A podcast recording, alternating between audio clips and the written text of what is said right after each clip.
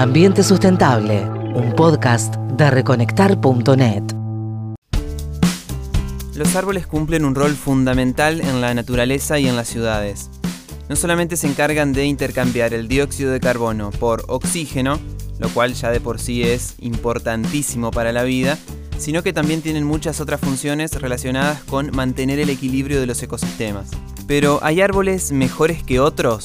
¿O qué especies deberíamos plantar?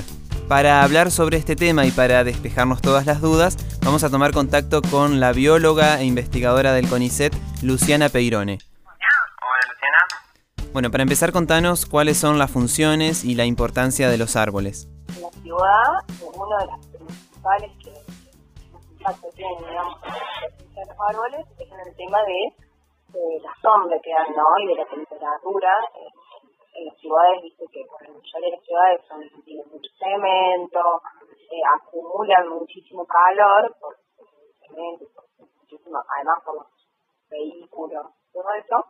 Entonces los árboles en ese contexto lo más importante es, el rol que cumplen al bajar la temperatura y aumentar también eh, la humedad. También filtran muchísimo el aire, bueno, atraen a, la, fauna, a un montón de, de mm, seres vivos, digamos, que nos hacen muy bien.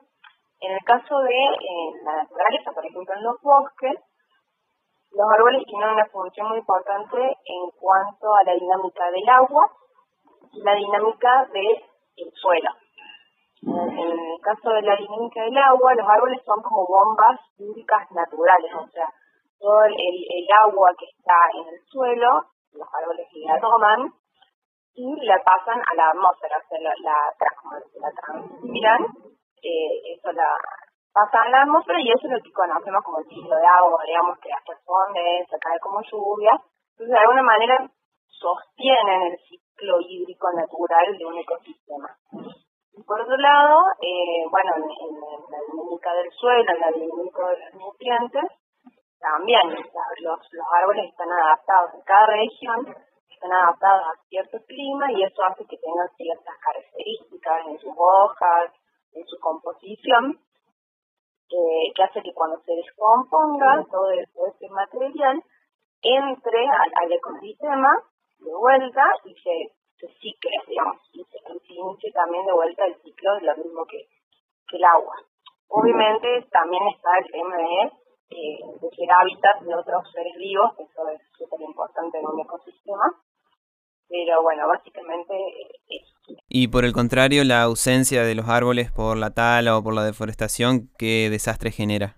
Y fíjate, por ejemplo, por lo que hablamos del agua, eh, cuando se deforestan lugares que tienen muchos árboles, que es una selva, lo que pasa es que empieza a faltar esa, esa, empieza a romper ese ciclo del agua, ¿no? Entonces el lugar empieza a ser cada vez más seco, a levantar temperatura y eso, por ejemplo, entre una de muchísimas cosas, eh, favorece los incendios, ¿no? O sea, hace que, que toda la vegetación se empiece a secar y que sea fácil de prender fuego.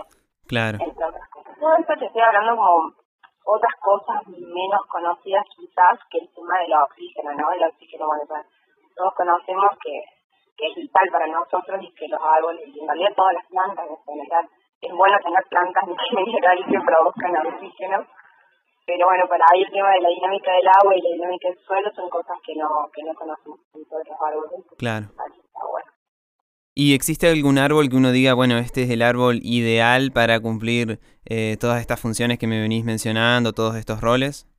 Mira, el mejor árbol es el que crece naturalmente en ese lugar, ¿viste? Como te dije, que las distintas especies, por algo hay muchas especies de árboles, cada uno adaptado al clima en donde evolucionó. Entonces no es que hay un árbol ideal para todo el mundo, como, como bueno, como se plantea, por ejemplo, con el quillo, no sé si, si escucharon sobre eso y que lo plantean como árbol que va a solucionar todos los problemas de, del cambio climático, sino que hay distintas especies de árboles para cada región cumplen las funciones según el, clima que tenga, la dinámica del agua, la dinámica del suelo, los, los animales que haya, es bueno obtener esta visión ecosistémica, ¿no? No, no solamente en el árbol, sino que el árbol es un elemento más de todo un ecosistema. Claro. Y como decías, Alquiri muchas veces se lo vende como eh, el árbol que eh, nos va a salvar de todos los problemas del calentamiento climático, la desertificación. Eh, y acá en Argentina incluso hay algunos experimentos que están, bueno, haciendo plantaciones de kiri y demás. pero es tan bueno como muchas veces se pregona y se escucha.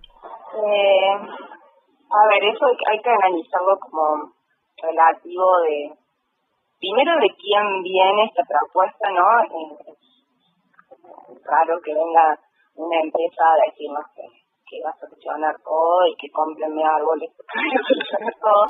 Pero desde el otro lado más técnico, más científico, desde las evidencias, eh, no sería recomendable plantar masivamente por dos razones principales.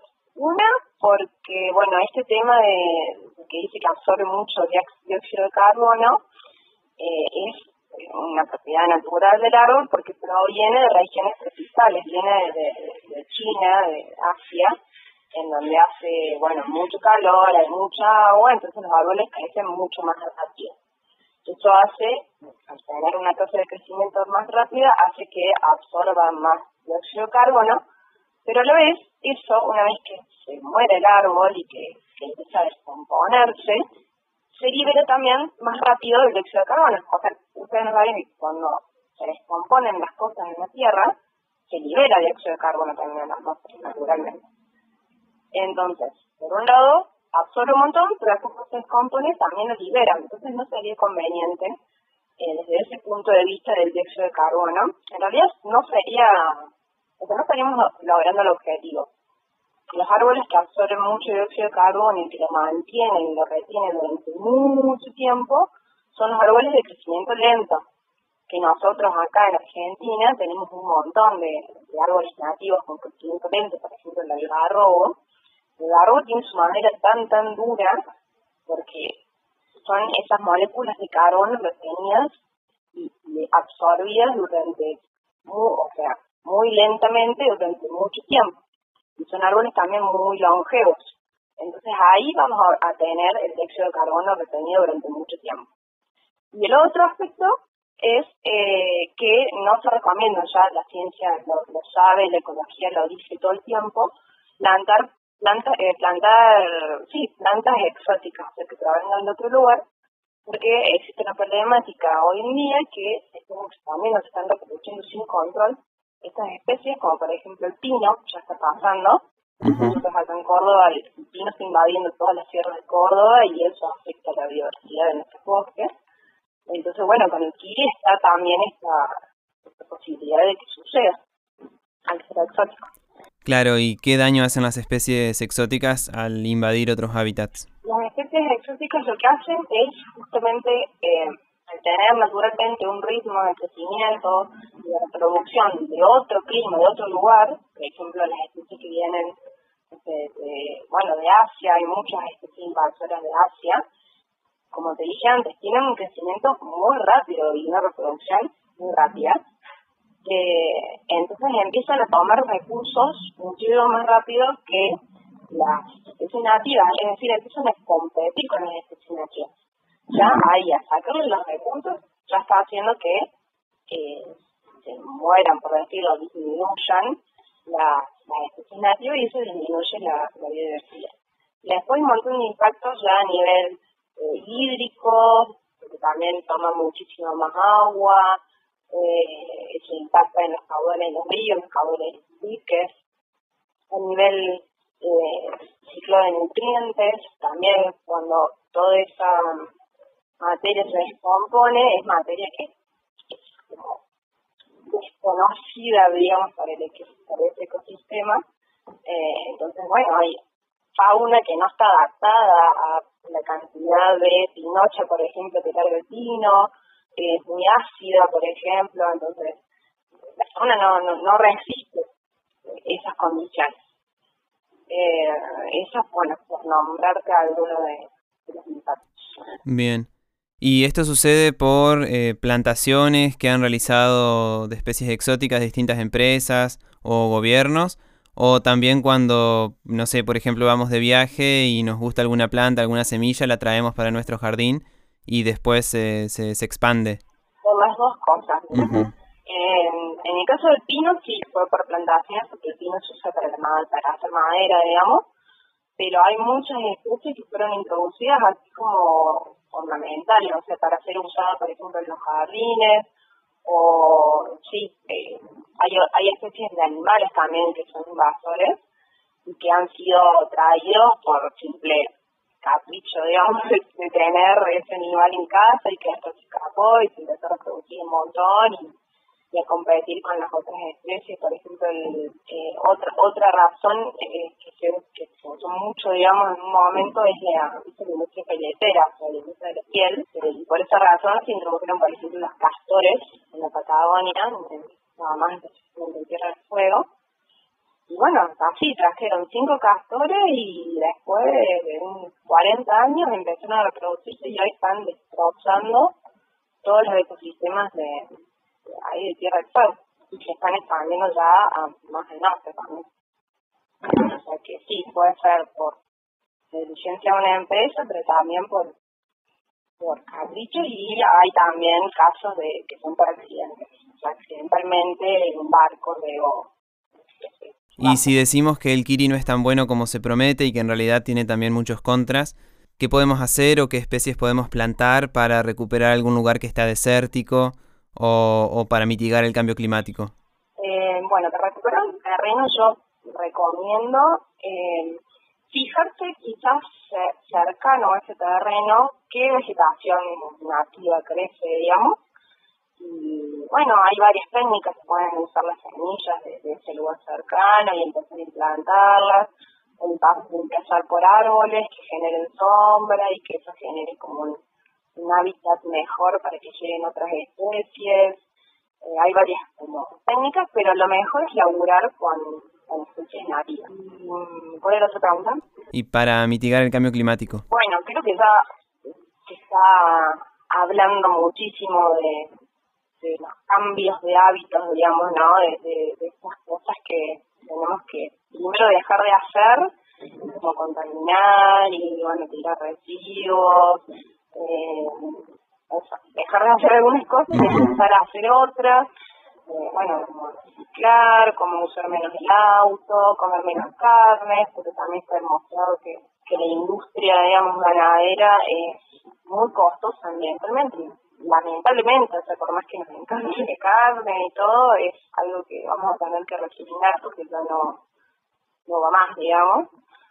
Y bueno, hay mil cosas para hacer desde la reforestación también. Es, es bueno volver más verdes las ciudades, eh, recuperar ecosistemas, por ahí si tienen un campito, dejar archecitos de, de bosque. Ahí en Entre Ríos tienen palmares, ¿no? Sí, sí, en la zona del río Uruguay está el palmar de Colón. Claro. Bueno, dejar eh, zonas de, palmares intactos, hay, hay muchas cosas que se pueden hacer a nivel local y regional que seguramente tienen van a tener impacto a medida que se vayan contagiando estas adicciones, van a tener impacto. Son pequeñas cosas que, que van cambiando la forma de pensar sobre todo. Claro. ¿Y a nivel de los árboles? Bueno, a nivel de los árboles tenemos que dejar de pensar en esto de, de los bosques de Disney y de pino que son hermosos y no, no van acá, no vamos a tener que volver a enamorarnos de nuestros bosques, de nuestros paisajes, que la verdad son hermosos, ¿no? Y, bueno, tratar de recuperarlos, darle bola a la ciencia, darle bola a los ecólogos diciendo un montón de cosas hace mucho. Eh, pero bueno, creo que el mensaje así general sería eso, volver a enamorarnos de nuestros paisajes y conocerlos, recorrerlos y bueno, eso, ayudar en lo que más se pueda.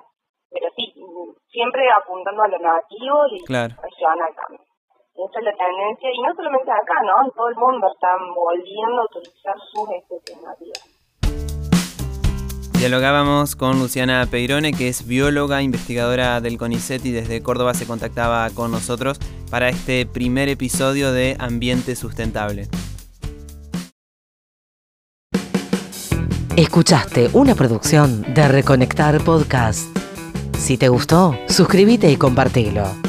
Encontrá más contenidos en www.reconectar.net o en tu aplicación de podcast preferida. Volvamos a lo importante. www.reconectar.net